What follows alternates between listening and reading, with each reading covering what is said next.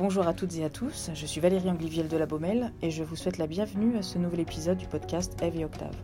Le podcast Eve et Octave est un rendez-vous mensuel pour discuter du leadership, ses enjeux, ses actualités et surtout les bonnes pratiques et les outils qui peuvent nourrir votre vie professionnelle et personnelle.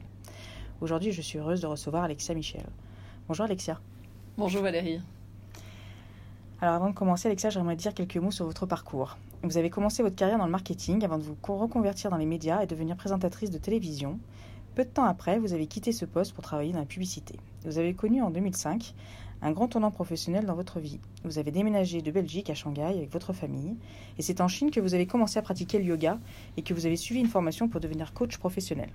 En explorant les thèmes de la résilience et de la pleine conscience, vous avez rencontré le docteur Sven Hansen, le fondateur de l'Institut de la résilience. À votre retour en Europe en 2010, vous avez cofondé le Resilience Institute Europe et en 2017, vous avez publié votre premier livre, L'élan de la résilience.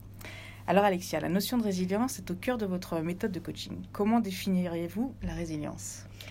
La résilience, à l'origine, c'est un terme physique qui définit la capacité d'un matériau à maintenir sa forme initiale malgré la pression, malgré un choc.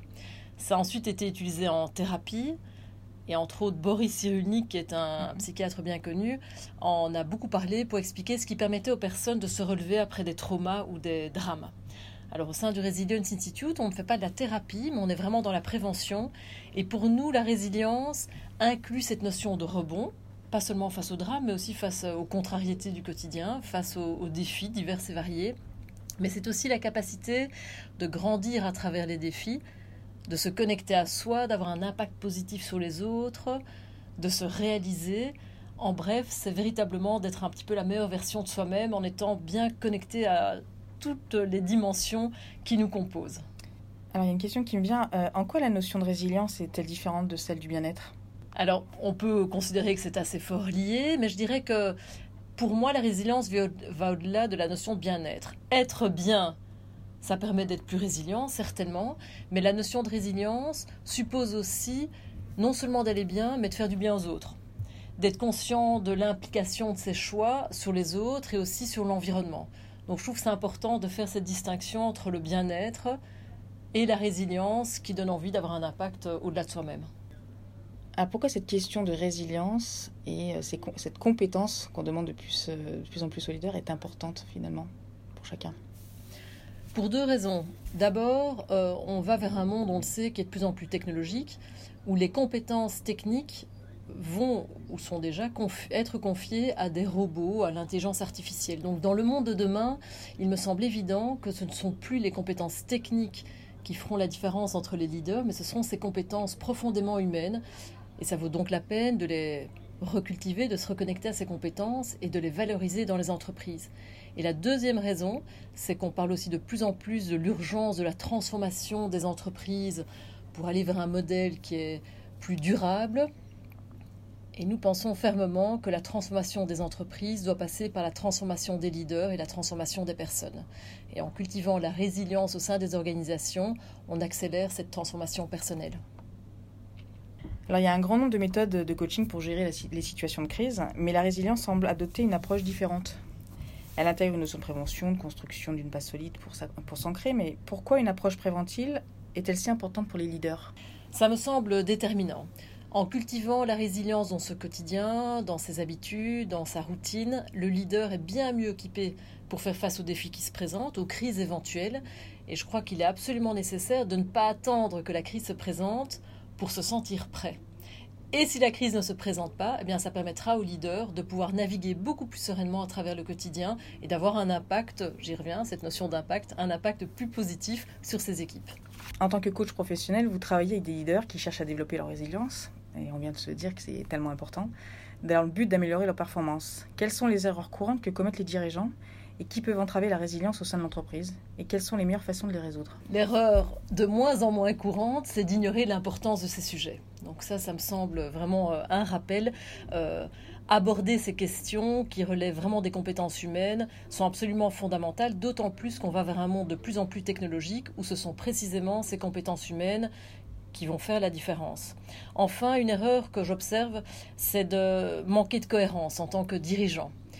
De prétendre que certaines choses sont importantes, mais de ne pas les incarner, ou alors d'avoir des comportements qui ne sont pas en phase, qui ne sont pas en ligne avec les valeurs qu'on souhaite diffuser dans l'organisation. Et pour répondre à votre deuxième question, quelles sont les meilleures façons euh, de, résoudre ces, erreurs? Ben, C'est avant tout de montrer l'exemple, de, de, pouvoir soi-même être en démarche, et puis d'être très pratique. Je crois que c'est très important euh, dans une organisation de pouvoir créer un langage commun pour aborder cette thématique et de rendre les choses très pratiques et très accessibles. Il s'agit vraiment d'aller au-delà des concepts, des idées auxquelles on espère que les gens peuvent adhérer, mais plutôt de les traduire dans des comportements souhaités dans l'organisation. Et c'est quoi les comportements souhaités dans les organisations? Alors, ça peut évidemment être divers et varié, mais l'idée, c'est vraiment que les organisations euh, reconnaissent que les personnes sont des personnes à part entière, qu'elles sont plus que le cerveau qu'on utilise évidemment pleinement, reconnaître l'importance de l'énergie physique, reconnaître l'importance des émotions positives au sein d'une équipe, encourager les managers, les leaders à diffuser davantage d'émotions positives dans une équipe, ce qui, on le sait grâce à la psychologie positive, a un impact non seulement sur l'atmosphère de l'équipe, mais aussi sur la capacité cognitive, la capacité de, contribuer avec un sens critique, avec une créativité plus importante. Donc pour moi, les comportements souhaités, c'est d'être pleinement humain, de montrer l'exemple et puis de, se montrer euh, euh, avec authenticité, mais en étant vraiment connecté pas seulement à sa tête, mais aussi à son corps physique, à ses émotions, et idéalement également avec une forme euh, d'esprit qui relève plutôt des valeurs qui guident les choix. Alors, je rebondis sur un des termes que vous venez d'utiliser, c'est penser aussi au corps. Mhm. Alors, quel est le lien avec la résilience, le corps, le mental? Il est vraiment critique parce qu'aujourd'hui la science euh, démontre de multiples façons que notre physiologie influence considérablement la personne que nous sommes et la façon dont nous nous comportons. Alors pour prendre un exemple très simple, eh ben, comment nous dormons, ce que nous mangeons, si nous bougeons ou si nous bougeons pas, ça va influencer notre physiologie jusqu'à notre cerveau et ça va avoir un impact sur notre capacité de concentration, sur notre capacité de créativité, sur notre capacité de collaboration. Donc définitivement, prendre conscience de l'importance de cette dimension dans l'entreprise me semble euh, vraiment essentiel. Alors l'une des choses remarquables dans votre livre, L'élan de la résilience, c'est qu'il est très pratique. Vous proposez une centaine d'exercices différents pour devenir plus résilient je suis persuadée que nos auditeurs ont très envie de connaître un petit peu ces exercices. Euh, malheureusement, nous ne pouvons pas les mentionner tous aujourd'hui. Euh, si vous en aviez un à nous expliquer, lequel serait-il? Alors d'abord, c'est vrai que dans mon livre, il y a 100 pratiques. Euh, non pas que je les pratique moi-même à chaque jour euh, la centaine Bien évidemment que non, mais parce que mon souhait, c'était de proposer euh, des exemples très concrets, très pratiques, afin que chacun puisse faire son choix en fonction de son contexte, de ses affinités personnelles, de ce qui résonne un peu plus. Alors, puisque vous me demandez d'en partager euh, une, je crois vraiment dans l'intérêt de démarrer sa journée en faisant un choix spécifique sur le ton qu'on veut donner à la journée. Donc moi, la pratique que je conseille, c'est de prendre 5 minutes le matin plutôt que de se ruer dans euh, l'agitation de l'agenda, prendre juste 5 minutes pour se poser, réfléchir à la journée, éventuellement faire un exercice de respiration, faire un exercice de centrage, faire quelques étirements, peu importe ce qui fonctionne pour chacun, mais prendre conscience que la façon dont on démarre sa journée donne le ton à la journée. C'est une façon de parfumer la journée, donc s'offrir ces 5 minutes pour choisir un petit peu la couleur de la journée. Bon, on a encore deux petites secondes. Allez, encore un autre. un autre une autre pratique. Alors, une autre pratique, je dirais, ben, ce serait euh, l'équivalent pour le soir.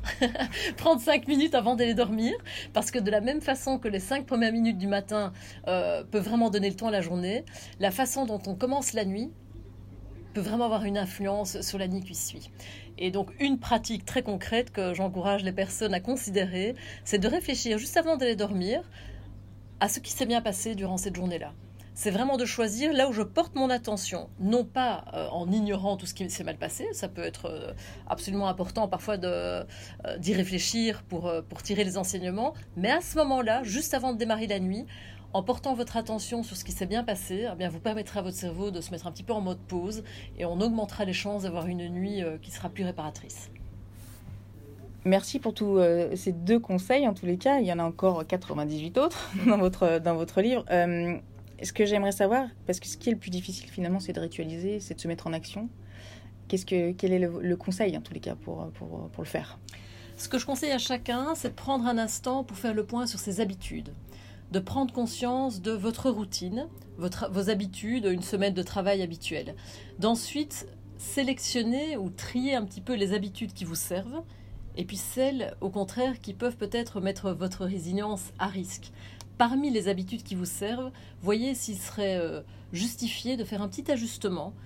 Il ne s'agit pas de faire la révolution dans sa vie, mais peut-être d'intégrer une nouvelle pratique, de changer un petit quelque chose et de s'y tenir en espérant en sentir les, bénéfices. Et moi, je crois vraiment dans l'impact des petits pas. J'ai observé, pour moi, mais également pour de nombreuses personnes qui m'ont apporté leur témoignage, que de petits ajustements dans la routine peuvent vraiment faire la différence. Merci pour ce partage très inspirant. J'espère que ça aura donné envie à beaucoup, beaucoup de personnes bah, d'essayer cette résilience et les exercices et puis d'aller lire votre, votre livre surtout. Pour ceux d'entre vous qui souhaitent poursuivre cette conversation, je vous invite à nous suivre sur Instagram, Facebook, Twitter et LinkedIn. Vous y trouverez également plus de contenu sur le leadership et d'autres sujets liés au travail. Merci d'avoir écouté le podcast Eve et Octave et rendez-vous euh, ici le mois prochain.